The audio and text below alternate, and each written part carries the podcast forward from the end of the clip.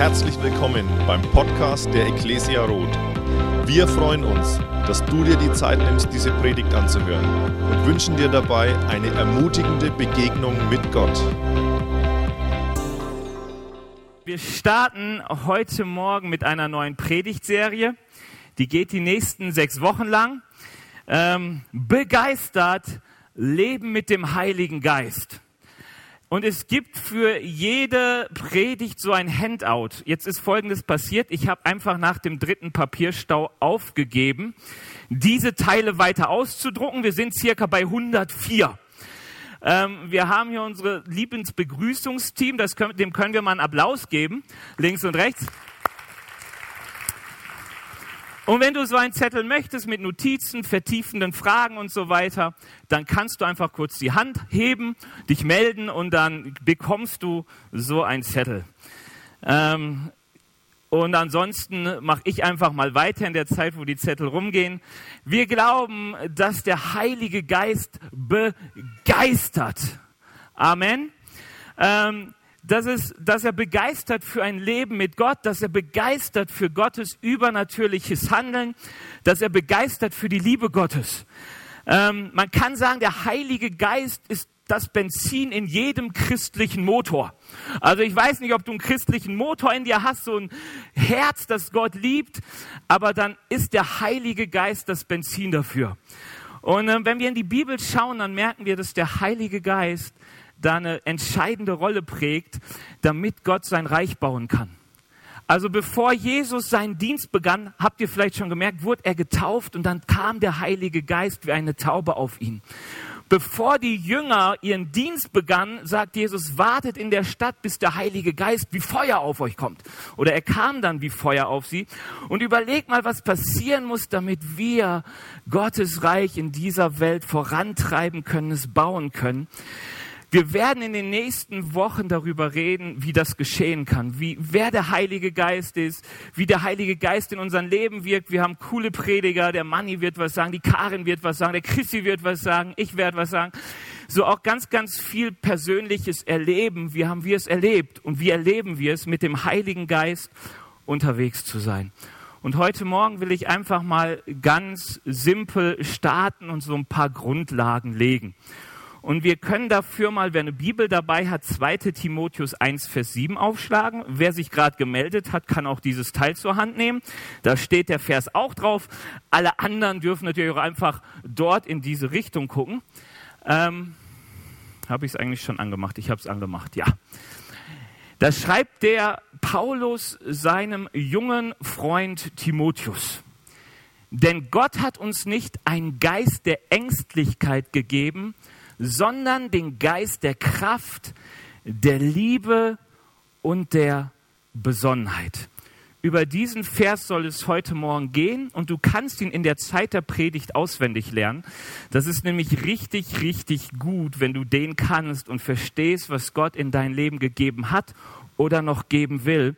Ich will heute über fünf Thesen zum Heiligen Geist sprechen, auch wenn es fünf ist und sich viel anhört. Ich versuche, die gar nicht so lang zu fassen. Die erste wird etwas länger, weil da einfach mehr Erklärungen drin sind. Also die erste These ist, ähm, Gott schenkt uns seinen Geist. Die zweite ist, er schenkt uns Kraft. Dritte Liebe. Vierte Besonnenheit. Und der Heilige Geist braucht Raum zum Wachstum. Fangen wir mal mit dem ersten Punkt an. Ist nicht so richtig sensibel hier eingestellt. Ähm, Gottes Geist empfangen. Paulus schreibt Timotheus, wir haben ähm, den Heiligen Geist, wir haben keinen Geist der Ängstlichkeit empfangen. Wieso ist es eigentlich wichtig, dass wir den Geist Gottes bekommen? Wieso ist es wichtig? Wieso sollten wir uns danach ausstrecken? Ich sage dir etwas, weil das Reich Gottes meist daran scheitert, dass wir nicht das Richtige tun, weil wir ängstlich sind. Oder dieses Wort kann man auch übersetzen, ähm, dieses Ängstlichkeit, je nachdem, wie ihr in der Bibel guckt, ihr könnt mal gucken, manchmal steht da auch ähm, Feigheit oder Verzagtheit oder sogar auch Faulheit. Also du kannst davon ausgehen, dass das Reich Gottes meistens daran scheitert, dass wir ängstlich sind, dass wir faul sind oder feige sind oder verzagt sind. Und ich will euch das mal an einem Beispiel in der Bibel sagen, was die Bibel damit meint. Ihr habt schon davon gehört, dass Israel aus Ägypten herausgeführt wurde von Mose und ins Land Kanaan einziehen sollte. Und Mose hat gesagt, okay, wir sollten dieses Land mal erkunden und er schickt zwölf Männer vor, die mal so die Lage checken, wie so die Bewohner in dem Land sind, ob man da gut einziehen kann und so weiter. Und zwölf, alle zwölf kommen zurück, blieben unentdeckt. Und zehn, alle zwölf sind einer Meinung, das ist ein super Land, das Gott uns schenken will. Das ist richtig schön, da fließt also Milch und Honig über, da ist gut zu essen, gut zu wohnen, schöne Häuschen, schöne Weinberge. Aber zehn von ihnen sagten, das Problem ist nur, da sind Leute, die sind riesig und die sind richtig stark, da können wir nicht rein, wir werden platt gemacht. Sie hatten, sie waren ängstlich. Sie wussten, Gott verheißt ihnen dieses Land. Sie merken, dieses Land ist richtig gut, Gott hat richtig Gutes vor, aber sie wollen nicht da rein, weil sie Angst haben. Und dann heißt es von zwei Männern, von Josua und Kaleb, dass in ihnen ein anderer Geist war. Und diese Männer sagten, lass uns gehen, denn was Gott uns gegeben hat, dürfen wir einnehmen. Und ihr kennt vielleicht dieses Problem von Ängstlichkeit, von, von, von, von, von, von Verzagtheit manchmal, dass du sagst, ich weiß eigentlich den Willen Gottes zu tun, aber ich habe Angst. Hey, da war jemand, ich hätte so gut über das Reich Gottes mit ihm reden können, aber ich habe mich nicht getraut. Kennt ihr das? Kennt ihr das, dass man sagt, ja, eigentlich sollte ich, aber oh, das Sofa ist so gemütlich, mein Fleisch fühlt sich so schwach, ich muss da liegen bleiben. Und ähm, die Bibel sagt uns, dass gegen diese Ängstlichkeit, die völlig menschlich und normal ist, uns Gott sein Geist gibt, ein Geist der Kraft, der Liebe und der Besonnenheit. Wir brauchen diese Quelle der Kraft in uns. Wir brauchen diesen Motor, wir brauchen das Benzin, das uns antreibt, durch diese Ängste hindurchzugehen, durch diese Bequemlichkeit hindurchzugehen. Also wenn du sagst, ich habe Angst, ja, ich auch. Aber deswegen ist uns der Geist gegeben, dass wir trotz der Angst hindurchgehen können. Und ähm, wenn Gott sagt, er gibt seinen Geist in unser Herz, heißt es, dass das Wesen Gottes in uns Raum nimmt. Die Bibel hat verschiedenste Namen für den Heiligen Geist. Er heißt mal Heiliger Geist, er heißt mal Geist Gottes, Kraft Gottes, Kraft aus der Höhe, Wind Gottes, Finger Gottes, Feuer Gottes. Also du wirst sehr, sehr viele Begriffe in der Bibel finden und es meint immer das Gleiche. Wovon reden wir? Ich will euch mal versuchen, die Dreieinigkeit Gottes kurz zu erklären. Ähm, Einmal klicken. So, ihr seht das ungefähr. Ähm, was, worum geht's? Wir glauben ja daran, dass wir einen Gott haben, der sich aber auf drei unterschiedliche Arten und Weisen zeigt. Das ist Gott der Vater, Gott der Sohn Jesus, Gott der Heilige Geist. Und es ist ja schwierig, sowas irgendwie fassbar zu machen, weil Gott übersteigt unsere Möglichkeiten des Wissens. Aber ich sage dir mal, wie weit ich das erklären kann und ich sage euch auch dann ab, wo ich aussteige. Also, wir haben etwas im Chemieunterricht gelernt, das nennt sich H2O. Wasserstoff plus Sauerstoff gibt eine sehr dipolare Lösung.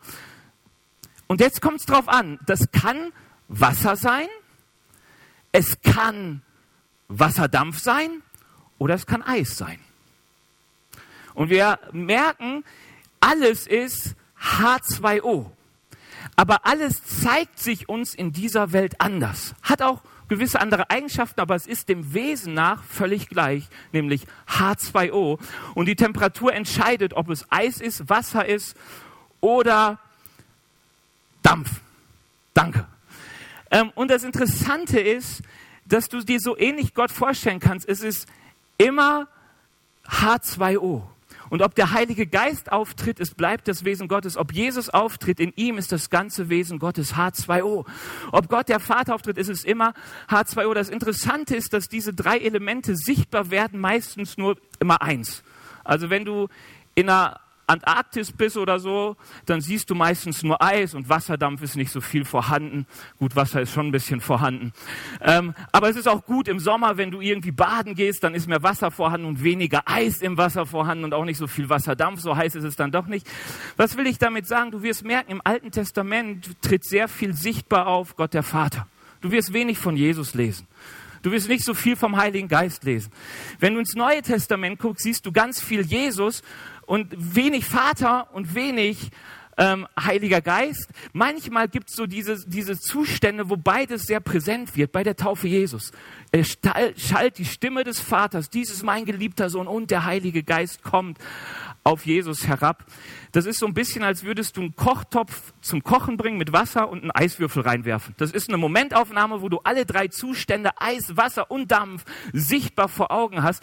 Aber die treten nicht so oft auf, auch nicht in der Bibel. Und die Bibel sagt, wir leben jetzt in der Zeit des Heiligen Geistes, da wo er besonders präsent ist. Ich weiß nicht, hat euch das so ein bisschen geholfen, die Dreieinigkeit zu verstehen? So ein bisschen. Okay. Drei und doch eins. Ähm, wie das dann mit den drei und den eins ist, irgendwann steige ich persönlich aus, aber das ist auch völlig okay. Gott ist höher als mein Verstand. Aber ich weiß, ich habe es immer mit H2O zu tun. Ich habe es immer mit dem Wesen Gottes zu tun. Und egal, ob ich etwas zum Heiligen Geist, zu Jesus oder zum Vater sage, es ist immer das Gleiche. Deswegen sagt auch Jesus, hey, wenn ihr mich seht, seht ihr den Vater. Und wenn du auf den Heiligen Geist guckst, wirst du auch den Vater sehen. Weil es ist immer wieder das Wesen Gottes, das sichtbar wird.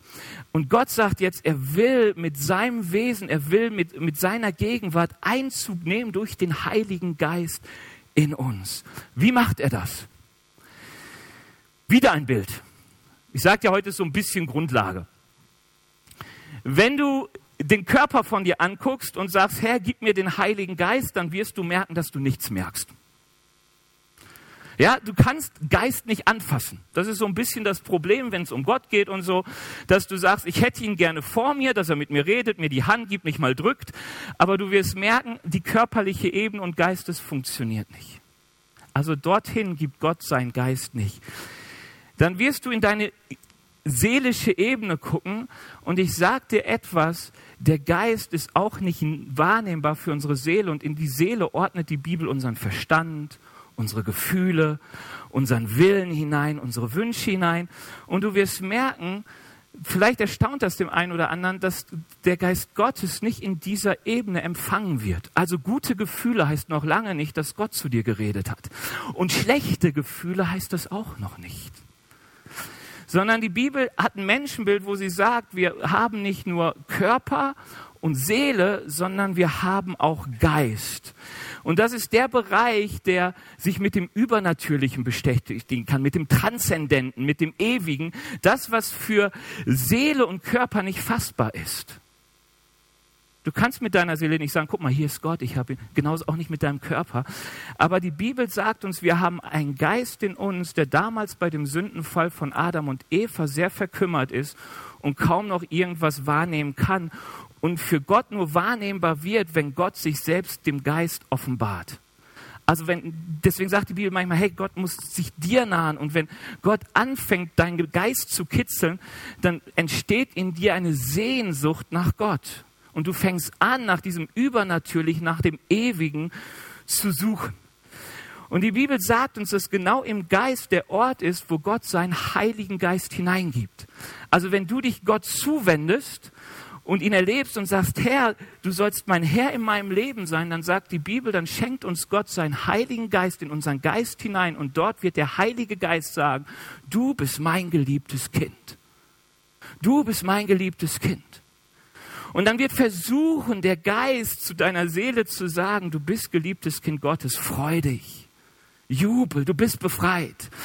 Das klingt vielleicht ein bisschen sehr getrennt, weil an sich sind wir ja eins. Ja, wir sind auch die Dreieinigkeit aus Geist, Seele und Leib. Deswegen, das ist mehr so zum Erklären mal, wie wirkt der Heilige Geist. Der Heilige Geist fängt an, zu unserem Herzen zu reden. Deswegen sagt die Bibel auch, wir sind wie neugeborene Kinder. Warum? Wir müssen lernen, wie ein Kind auf die Stimme des Geistes zu hören. Wir müssen lernen, wie ein Kind die Sprache des Geistes zu reden. Wie spricht man mit Gott? Was für eine Identität habe ich als Kind Gottes? Wie hört man die Stimme Gottes? Das sind alles Dinge, die mussten wir als menschliches Baby lernen. Ja, also jetzt die menschliche Stimme meiner Eltern zu hören, auf sie zu hören, einen eigenen Willen zu entwickeln, mit ihnen zu diskutieren und was man so alles lernen musste. Und die Bibel sagt uns, unser Geist ist, wenn der Geist Gottes zu uns kommt, genauso unfertig noch und muss anfangen zu lernen, mit Gott zu kommunizieren. Und dann muss man lernen, wie kann ich denn mit meinem Geist, meinen Körper und meine Seele lenken? Wenn der Körper Bedürfnisse hat, das wissen wir, dann sagt er deiner Seele, ich bin müde, leg dich bitte hin. Wenn deine Seele Bedürfnisse hat nach Anerkennung, dann sagt sie deinem Körper und du machst jetzt Sport. Ja, aber wie ist das, wenn der Geist etwas machen möchte? Wenn er sagt, hey, ich, ich, ich will Gemeinschaft haben mit Gott, wie bringt er denn den Körper dazu, in die Gebetshaltung zu gehen und die Seele dazu, sich zu freuen an seinem Herrn? Versteht ihr? Also wenn David sagt mal in dem Psalm, meine Seele freut dich an dem Herrn, dann ist es etwas, was sein Geist ihm sagt, ich will mich freuen an meinem Herrn, meine Seele ist wohl zu Tode betrübt, aber ich weiß, wie ich meinen Geist lenke, dass er sich freuen kann an dem Herrn. Ich hoffe, das war nicht zu kompliziert. Wenn du dich fragst, warum war Jesus eigentlich sündlos? Weißt du warum? Weil er es von ersten Tag seines Lebens gelernt hat, auf seinen Geist zu hören. Weißt du, wir lernen vom ersten Tag erstmal nur auf unsere körperlichen Bedürfnisse zu hören. Hunger. Oder so ähnlich. Klingt hoffentlich besser bei euren Kindern. Aber, ähm, und du wirst in den nächsten Wochen viel darüber hören, wie unser, wie wir es lernen können, mit dem Heiligen Geist zu kommunizieren und unserer Seele zu sagen, hey, du dienst dem Geist und unserem Körper zu sagen, wir gehen dem Geist nach. Das klingt hoffentlich nicht zu skurril. An sich heißt es einfach nur, wie kann ich den Willen Gottes tun? Ganz einfach, du hörst, was der Heilige Geist, dein Geist sagt und tust es. So einfach ist das. Und wie schaffen wir es immer nicht, den Willen Gottes zu tun? Wir hören uns auf unsere Gefühle, wir hören auf unsere körperlichen Bedürfnisse und tun genau, was die wollen. So einfach ist es vom Prinzip. Das kann man noch ein bisschen differenzieren. Freut euch auf die nächsten Wochen. Worum geht es mir heute? Ich will uns ein bisschen noch sagen über den Geist der Kraft, der Liebe und der Besonnenheit, den Gott uns gegeben hat. Ähm, wenn wir mal das erste angucken, den Geist der Kraft, irgendwie klappt es heute nicht. Du bist, du, der Bildtechniker ist aktiv. Mal einen Applaus an Helmi. Sehr cool. Echt, die haben viel zu tun. Technik, habe ich heute wieder gemerkt, ist ein oh, komisches Gebiet, die auch manchmal so ein eigenständiges Leben. Keine Ahnung, auf wen die hören. Aber gut, man hat ja schon oft gehört, der größte Fehler zwischen Computer und Schreibtischstuhl, ach ne, er sitzt dazwischen, aber so ähnlich war es. Äh, zwischen Tastaturen, ah, egal. Okay. Ähm, weißt du, wenn du ins Leben Jesus guckst, dann merkst du, dass der Heilige Geist in seinem Leben eine Riesenkraft hatte. Dieses Wort im Griechischen heißt Dynamis, daher kommt unser Wort Dynamit. Ja, Dynamit heißt nicht einfach, einfach nur Riesenkraft. Wissen wir auch, zünd mal so ein Stänkchen an, dann weißt du, das, das bricht was auf, das kann Mauern zerbersten lassen. Und die Bibel sagt uns, dass der Heilige Geist genau so eine Kraft ist. Und wenn du ins Leben Jesus guckst, dann merkst du, dieser Heilige Geist konnte ihn an gefährliche Orte treiben. Ja, dieses Wort, was hier steht, wird sonst für herauswerfen, für austreiben benutzt, so richtig Dampf geben, so wenn du mit 30 noch zu Hause wohnst und deine Mutter anfängt, dir einen Hinterntrip zu geben. So was Treibendes ist das, dieser Heilige Geist. Und er treibt ihn in die Wüste, damit Jesus versucht wird vom Teufel. In diesen Ort gehst du nicht freiwillig, aber der Heilige Geist trieb ihn. Er trieb ihn bis dahin, sein Leben am Kreuz für uns zu geben. Das braucht Kraft. Ich wäre auf diesem Weg schon oft gescheitert an Mangel an Kraft. Also ich versuche das manchmal durchzuspielen. Benny wäre Jesus und ich kenne die ganzen Stellen, wo ich im Moment aussteigen würde, zumindest ohne die Kraft Gottes. Er, hat die Kraft, Tod zu besiegen. Ist das nicht krass? Da lesen wir von Lazarus, der schon stinkt, weil er so tot war und die Sonne so schön schien. Und Jesus sagt, komm, wir wecken den auf. Und sie sagt, oh, Vorsicht, Vorsicht, der stinkt schon. Der stinkt schon. Und Jesus redet und Lazarus kommt irgendwie heraus. Ich weiß nicht, der war ja so, die wurden ja immer so, so, wie heißt das, gewickelt. Also bandagiert, ne, wie heißt das denn nochmal? Vermum einbalsamiert genauso, äh, damit es gut duftet bis zu einem gewissen Punkt. Ja, wie kommt man da raus, wenn jemand sagt, komm raus und du wächst auf und dann hüpfst du wie mit einem so Sackhüpfen oder rollt man, egal. Ähm, Weißt du, ihm gehorchten Wind und Wellen. Die Jünger gucken ihn an und denken, das kann nicht sein. Der befiehlt dem Sturm und der Sturm hört auf, er den Wellen und er sagt zum Blinden, sehe und er sieht und zum Lahmen, geh und er geht. Seine Worte waren voller Kraft und Autorität, sodass sich die, die Menschen, die ihn hörten, wunderten und sagten, wow, was hat er für eine Vollmacht, wenn er das Wort predigt. Und dann stirbt er und am Ende steht er selbst noch von den Toten auf. Was für eine Power. Was für eine unheimliche Dynamik, mit er, die, die er seiner Welt, die, die Welt prägt. Also bevor Jesus nicht in dieser Dynamik handelte, liest du fast gar nichts von ihm. Ja, die ersten 30 Jahre ist Jesus irgendwie nicht vorhanden, kaum vorhanden für unsere Geschichtsbücher und natürlich auch nicht für die Bibel. Und dann siehst du auf die Jünger und die Jünger warten, bis Pfingsten kommt und plötzlich bekommt ein Petrus, der noch so ängstlich war, Mut und verkündet ein Wort in Kraft. Ähm, die Bibel sagt uns, dass die Auferstehungskraft Jesu in uns wirksam war, auch damals in den Jüngern. Und das eine der ersten Zeichen, die du siehst, ist, Petrus geht an jemandem vorbei und sagt, man, weißt, Silber und Gold habe ich nicht. Der saß so am Weg, konnte nicht gehen, sagt, oh, Geld, Sozialkasse versagt und so. Und, und, und Petrus sagt, Silber und Gold habe ich nicht. Aber was ich habe, gebe ich dir. Steh auf und geh. Und du denkst, bei mir wäre es genau umgekehrt. Ich kann dir nicht sagen, steh auf und geh, aber meine Taschen sind voll, die hast du einen Fünfer. Weißt? Oder so ähnlich. Ähm, weißt du, wodurch wird das Reich Gottes, der Heilige Geist, Geist, nicht Geist, also der Heilige Geist sichtbar? Durch seine unglaubliche Kraft wie Paulus schreibt mal den Korinthern, denn das Reich Gottes besteht nicht im Wort, sondern in Kraft, in Dynamit.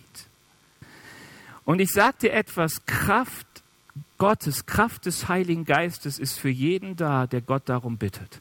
Die Kraft Gottes ist ein Geschenk Gottes. Es ist so wichtig. Das ist etwas, was du von Gott erbittest. Wisst ihr, was Jesus tat, bevor er Lazarus herausrief? Er sagte, Herr, ich weiß, mein Vater, ich weiß, dass du jedes Gebet hörst.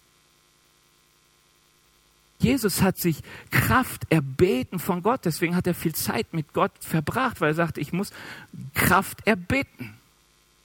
Die Dynamik, ähm, und die Bibel sagt uns, wenn wir Gott bitten, dann will er uns reichlich geben. Wenn du mal in 1. Korinther 14 guckst, mein Lukas 11, wie kommen übernatürliches Handeln Gottes in uns hinein? Wie kann es sein, dass wir weissagen, dass wir zu einem Blinden sagen, sieh und zum Lahmen geh? Woher kommt diese Kraft, die Worten Macht verleiht? Woher kommt die Kraft, die uns an die Orte bringt, wo wir eigentlich viel zu ängstlich wären, hinzugehen? Woher kommt sie? Wir fangen an, Gott zu bitten, dass er uns diese Kraft gibt. Und das Gute ist oder das Schlechte, je nachdem, ähm, wir erbeten und empfangen nicht, wir verdienen oder erlernen das. Die Bibel sagt uns, ihr habt nicht, weil ihr nicht bittet oder ihr habt, weil ihr in falscher Haltung bittet. Der, der kindlich glauben kann und kindlich empfangen kann, wird der sein, der am meisten Kraft von Gott empfangen kann. Nicht der, der sagt, Gott, ich bin so ein cooler, guter Christ, ich muss doch, wieso die? Nein, wer kindlich glauben, kindlich empfangen kann, der wird bekommen. Wenn du die Story von Hermann Zeiss liest, der unseren Gemeindeverband gegründet hat, die Ekklesia gegründet hat, dann wirst du sehen, der hatte so viel Wunder im Leben. Ich habe letztens mich mit so ein paar über 80-Jährigen unterhalten, die als Jugendliche mit ihm mitgezogen sind und sie sagen, hey, es war so krass. Da sitzt eine Rollstuhlfahrerin hinten im Gottesdienst, vor dem Gottesdienst wird reingeschoben und er sagt, hey, du da im Rollstuhl, steh auf. Und sie macht nichts. Dann sagt das nochmal, du steh auf. Und als sie es nicht tut, sagt sie so einem jungen Menschen, sag mal, geh mal zu der Frau dahinter, die weiß noch nicht, dass sie gehen kann. Und dann steht sie auf und geht. Und viele solche Gericht, Geschichten. Warum? Weil du jemand hast, der glauben konnte, kindlich zu empfangen, wie ein Kind zu wissen, ich habe es nicht verdient, aber Gott gibt gerne, der ihn bittet. Zweitens, es ist ein Geist der Liebe.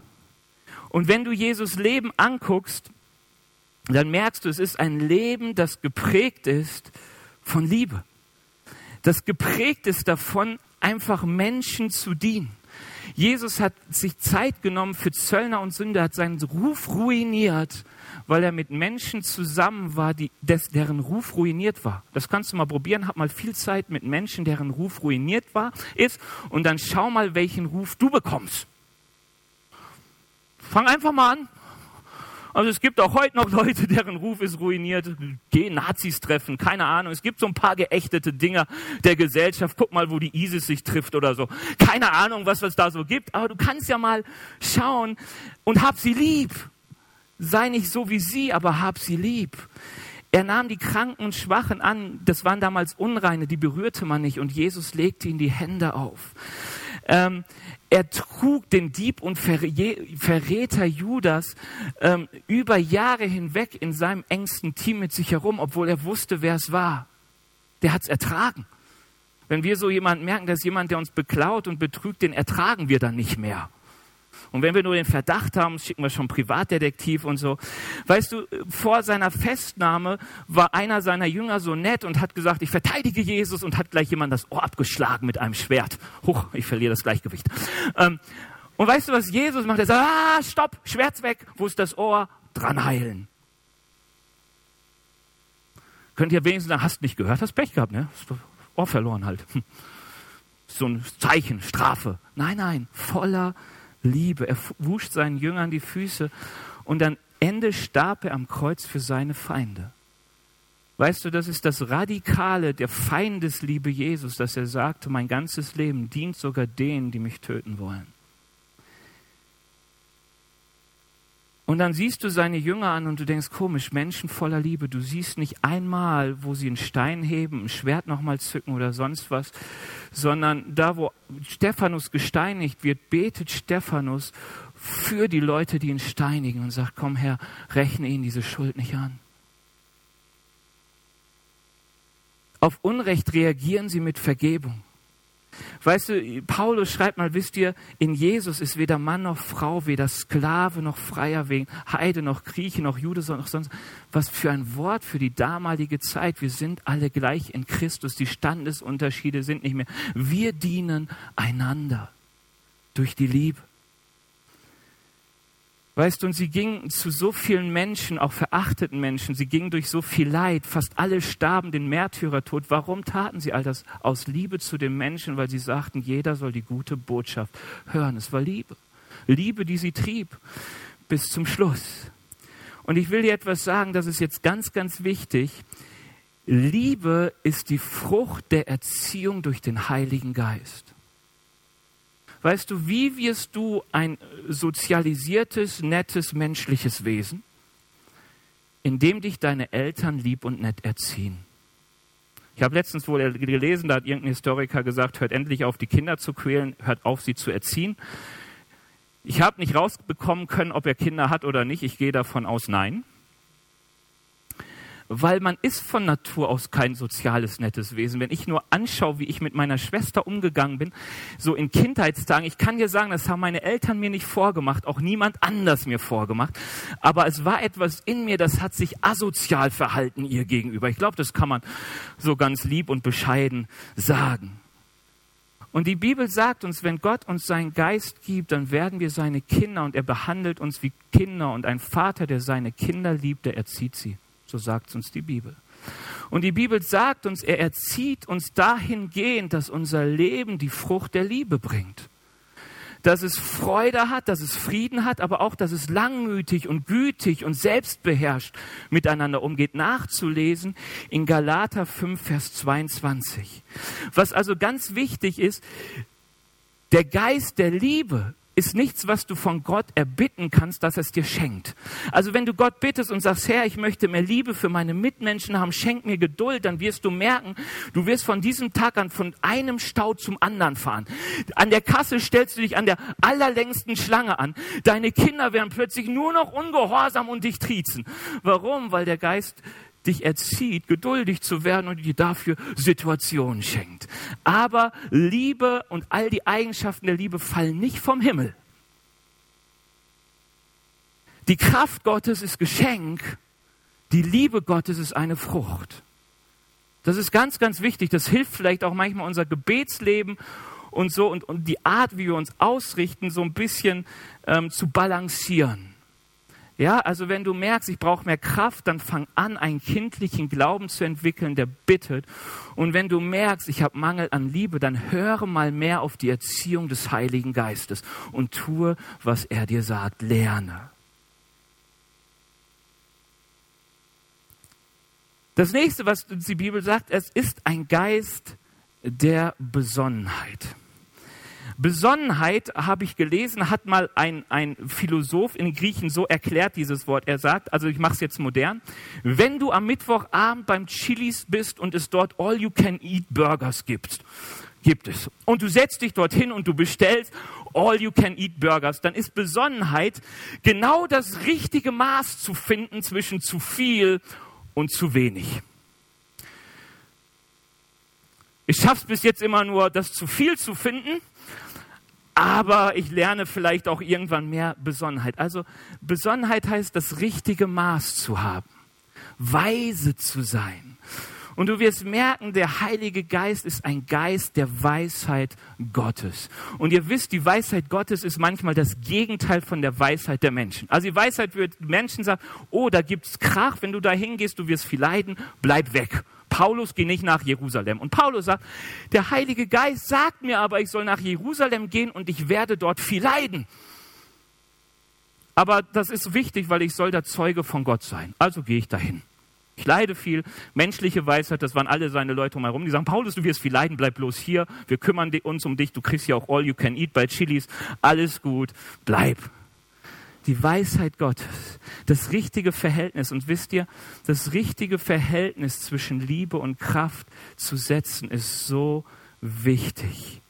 Wisst ihr, ohne Liebe, sagt die Bibel, ist Kraft völlig nutzlos bis zerstörerisch. Oder? Hast du mal volle Wucht mit deiner Kraft irgendeiner sensiblen Materie ausgesetzt? Ich weiß nicht, ob ihr auch versucht, manchmal Dinge zu reparieren oder Dinge zu öffnen oder und du machst viel Kraft auf irgendwas und plötzlich und du merkst, hoch, jetzt ist ein Plastikteil wieder abgebrochen, das hätte da eigentlich noch hingehört. Zu wenig Liebe gehabt. Und wisst ihr, ohne Kraft ist Liebe machtlos. Ohne Kraft ist Liebe machtlos, sie kommt nicht weit. Und die Bibel sagt uns, das Verhältnis zu finden, dafür will uns der Heilige Geist Besonnenheit schenken. Nur so ein paar Beispiele. Es kommt eine karnäische, eine nicht-jüdische Frau zu Jesus und sagt, hey, bitte äh, heil meine Tochter, die hat einen Dämon. Und da heißt es in der Bibel, Jesus hörte noch niemals hin, er, er, er reagierte gar nicht, ihm war es völlig wurscht, bis die Jünger irgendwann Jesus anstupsten, die waren eigentlich im Urlaub und sagten, Mann, Jesus, die nervt. Wir wollen Erholung, die nervt. Bitte, mach doch was. Hast schon tausend geheilt und Dämonen aus. Mach doch einfach. Die soll Ruhe geben. Der Urlaub wird sonst so völlig unentspannt. Und Jesus will nicht. Und die Frau kommt und du wirst sehen, wenn du es nachliest, das ist eine ganz komische, du verstehst Jesus nicht. Er wirkt so extrem hart der sagt, sorry, ich bin hier nur zu den Häusern Israels gesandt und es ist nicht gut, das Brot der Kinder zu nehmen und vor die Hunde zu werfen. Weißt du, die Israeliten sind die Kinder und du bist der Hund. Vom Vergleich her. Klingt nicht nett. Also würden wir uns empören, diskriminierend irgendwie. Passt nicht. Ähm, und die Frau bleibt dran und sagt, ja, aber komm, selbst die Hunde essen von den Krummen, die vom Tisch der Reichen fallen und gib doch was. Und dann sagt Jesus, erbarmt sich ihrer und sagt, okay, dein Glaube ist so groß, geh nach Hause, es ist alles gut mit deiner Tochter. Weißt du, das ist ein gutes Maß an Liebe und Kraft. Liebe, die sich erbarmt und dann auch noch die Kraft hat, einen Unterschied zu machen. Weißt du, wenn du das mal siehst, dann siehst du, hey, Jesus ging in den Tempel und trieb die Geldwechsler heraus mit Macht. Der hat sie rausgejagt mit Kraft, da war wenig Liebe sichtbar. Aber ähm, am Kreuz ist er geblieben. Da hat er allen Spott erduldet. Und obwohl sie gesagt haben, steig herunter, wenn du es wirklich bist, ist das immer der Punkt, wo ich auch denke, da wäre ich heruntergestiegen. Also den hätte ich es gezeigt. Da wäre so ein bisschen an Stolz übergegangen und dann Liebe zu meinem Herrn, um zu zeigen, dass ich es wirklich bin. Und sie glauben natürlich. Weißt du, aber Jesus blieb dran. Er ließ jegliche Kraft, die er hatte, ruhen. Er verschonte die Ehebrecherin. Es wird eine Ehebrecherin zu ihm gebracht und sie sagten, hey, der Mose sagt doch, sie soll gesteinigt werden. Jesus, was sagst du dazu? Jesus hätte ja sagen können, ja stimmt, ab, komm, Brüder, Steine. Aber er sagt, hey, wer ohne Sünde ist, wer für den ersten Stein. Aber als dann die Pharisäer kommen, die klagte an und da gibt es mal so ein richtig, richtig Senf, die kriegen mal richtig, richtig was ab wegen ihrer Heuchelei. Weißt du, da heilt er den Blinden am Sabbat, obwohl jeder denkt, er wird am Sabbat doch nicht heilen. Das ist ja Arbeit nachgehen. Welcher Arzt arbeitet am Sonntag? Also wirklich. Ähm, aber er heilt den am, am Sabbat, obwohl, oder am Samstag damals, ähm, vielleicht auch schon Freitagabend. Ähm, aber der hätte ja auch warten können bis Montag oder Dienstag. Aber es macht er nicht, sondern er kommt, er, er, er, er, kämpft gegen alle Widerstände an, heilt ihn. Aber als es dann darum geht, die Tempelsteuer zu zahlen, ist Jesus wieder dabei und sagt, komm, lass uns tun, was richtig ist. Er war besonnen. Du, du, du liest hier, dass er immer die richtige Antwort parat hat. Er wusste, wo es wichtig war, mit Gewalt durch und er wusste, wo es war, ganz besonnen in Liebe und Zurückhaltung zu handeln. Weißt du, wenn du die Jünger Jesu anguckst, dann merkst du, die, die waren sehr unterschiedlich. Paulus heißt es, der hielt es mal drei Tage aus, dass eine Frau mit dem Wahrsagergeist ihm immer hinterherging und Sachen ausrief. Und dann heißt es, nach drei Tagen wurde er unwillig und sagt, okay, Geist weg mit dir. Dann wurde es kraftvoll. Dann gab es auch Ärger. Aber gut. Aber da gingen sie gut durch. Äh, weißt du, auf der einen Seite schlagen sie jemanden mit Blindheit und sagen, hey, du widerstehst der Wahrheit, werd blind. Und auf der anderen Seite lassen sie sich ins Gefängnis werfen und als die Türen aufgehen, bleiben sie da. Und du denkst, interessant. Jetzt wäre es doch richtig, mal so eine Machtdemonstration schön rausmarschieren und sagen, ja, kommt her, Feuer des Herrn wird fallen, wenn ihr uns nur berührt. Kraft in uns. Besonnenheit zwischen Kraft und Liebe. Und ich sage dir, Besonnenheit lernst du durch Gemeinschaft mit dem Heiligen Geist, lernst du durch das Hören auf seiner Stimme. Deswegen ist es so wichtig, dass wir lernen, wie der Geist mit uns redet und wohin der Geist uns treiben will. Und dass wir lernen zu beten, dass wir Kraft haben für die Situationen, die uns so unüberwindbar scheinen. Und dass wir Liebe haben für die Menschen, damit diese Kraft auch sinnvoll eingesetzt wird. Und dass wir an den richtigen Orten mit den richtigen Waffen kämpfen. Damit komme ich zum Ende. Ich will euch nur Mut machen, zu sagen, wir werden viel hören über den Kraft der Liebe und der, den Geist der Kraft der Liebe und der Besonnenheit in den nächsten Wochen. Aber die Bibel sagt uns, dass es an uns liegt, diesem Geist Raum zu geben. Ist interessant, oder? Ich höre manchmal, ja Gott, wenn, wenn, wenn Gott das wollen würde, dann würde es ja geben. Aber guck mal, was der liebe Paulus seinem Freund Timotheus schreibt. Einmal klicken ähm, da heißt es, darum erinnere ich dich an die Gabe Gottes, die du empfangen hast, als ich dir die Hände auflegte. Entfache sie neu in dir. Ja, wie kann das denn sein? Ja, Timotheus, so ein Zögling von Paulus, wie kann es sein, dass er eine Gabe von Gott empfängt, dass er etwas von Gott empfängt und es irgendwie nicht lebendig ist in seinem Leben? Dass dieses Feuer nur noch eine Glut ist, dass es plötzlich ausgeht, dass es keine Hitze mehr verbreitet, keine Kraft mehr hat. Wie kann das sein? Und wenn du dann hineinliest in diesen Timotheusbrief, könnt ihr gerne mal machen zu Hause, lest mal den zweiten Timotheusbrief, auch den ersten, ruhig beide, sind beide nicht lang, kann man gut lesen, braucht man keine Stunde für. Wenn man dann darüber nachdenkt, hat man eine schöne Mittagspause gehabt oder eine Nachmittagszeit, eine Sonntagsnachmittagszeit mit einem Kaffee vielleicht. Die Lobpreis werden da übrigens vorkommen. Aber die, die, aber Paulus sagt zum Beispiel Timotheus, hey, hab einen Glauben, der frei ist von Heuchelei, meines Ernst. Weißt du, wenn du es nicht ernst meinst mit Gott, dann wirst du die Kraft und die Liebe des Geistes und die Besonnenheit nie so erleben, wie eigentlich Gott es in dein Leben hineingegeben hat. Ähm, Paulus sagt seinem Timotheus, hey, lebe so, dass Christus geehrt wird. Hey, der Heilige Geist ist fast Verschwendung in uns, wenn wir Christus nicht ehren wollen. Weil erst wenn du sagst, das Reich Gottes ist mir wichtiger als mein Reich, sein Wille mir wichtiger als mein Wille, erst dann wird der Heilige Geist so richtig wichtig. Erst dann kommst du in Situationen, wo du merkst, Herr, bitte schenk mir Kraft. Erst dann kommst du dahin, dass du sagst, ich möchte wachsen in der Liebe. Ich will nicht mehr so ein Egoist sein, dem so vieles egal ist, was passiert. Wenigstens mir geht's gut.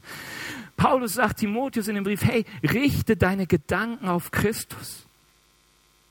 Weißt du, so kannst du dem Geist Gottes Raum geben, deine Gedanken auf ihn richten, dein Herz öffnen und zu sagen, ich will einen ungeheuchelten Glauben.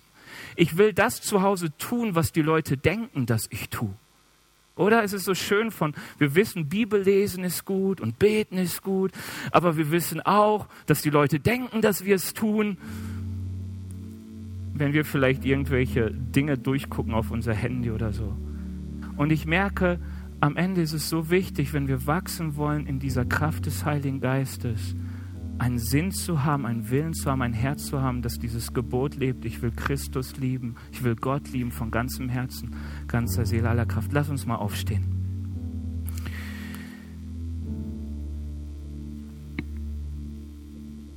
Ich rede mal zu denen, die sagen, ich weiß, wovon der Typ hier vorne geredet hat. weißt du, ich kann leider auch oft besser reden über den Heiligen Geist, als das zu leben. Weil ich weiß auch, dass wenn ich manchmal denke, es wäre gut, mal wieder drei, vier Stunden vor Gott zu sein und mich auszustrecken und ihn zu bitten, dass ich etwas von ihm bekomme, dass wenn ich es dann tun will, es doch irgendwie sich schwerer anfühlt. Und ich weiß, dass manchmal die, Welt so bunt und so schön ist, ähm, dass ich manchmal meine Prioritäten nicht so ganz richtig setze. Dass ich denke, eigentlich passt es doch. Es ist, ist, doch schön gemütlich. Wieso soll ich mich in komische Situationen begeben und nachher mögen mich meine Nachbarn nicht mehr so oder meine Freunde und so. Nachher wird wirklich jemand gesund. Was das dann alles nachher auslöst, da muss ich noch predigen. Ähm, weißt du, ich glaube, Gott will eine Sehnsucht in uns hineinlegen uns auszustrecken und mehr zu wünschen und zu wollen vom Heiligen Geist, dass wir, was die Jünger machen konnten, können, dass wir sagen, ich warte hier und ich gehe nicht, bevor Gott du mich beschenkst. Ich liebe es, wenn ich in Anfechtung gerate, weil ich weiß, dass am Ende die Liebe, die Gott in mein Leben gegeben hat, größer ist als vorher. Und ich wünsche mir jetzt einfach, wenn wir so dieses Lied anfangen zu singen, wenn du weißt, wovon ich rede, öffne dein Herz und fang an, Gott zu bitten, dass er in dein Leben kommt und neu diese Gabe entfacht, dass neu der Geist Gottes sichtbar wird in dir, dass er neu das Sagen bekommt, dass er neu seine Kraft und Autorität, seine Liebe und seine besonnene Stimme ausüben kann in deinem Leben. Herr Jesus, ich danke dir dafür, dass du uns liebst. Und Herr, danke, dass du uns liebst zu beschenken, Herr, und dass deine Geschenke so voller Kraft sind, voller Liebe sind. Herr Jesus, danke, dass du uns nicht arm zurücklassen willst, sondern reich, reich beschenkt überfließen. Und ich bitte dich, dass du jetzt eine Sehnsucht in unser Herz schenkst nach mehr von dir. Herr, dass wir neu unsere Prioritäten ordnen, neu danach fragen, was uns wirklich wichtig ist. Ich bitte dich, dass du uns jetzt berührst und das Rufen, das wir zu dir haben, dass du es erhörst, Herr Jesus. Ich danke dir dafür. Wir hoffen, dass dir diese Predigt gefallen hat und dich in deinem Leben mit Gott stärkt. Außerdem wollen wir dich gerne besser kennenlernen. Dazu bist du herzlich eingeladen, unsere Sonntagsgottesdienste um 10 und 17 Uhr zu besuchen. Schau doch mal auf www.ecclesia-rot.de vorbei oder auf den sozialen Medien unter Ecclesia Rot. Wir freuen uns auf dich.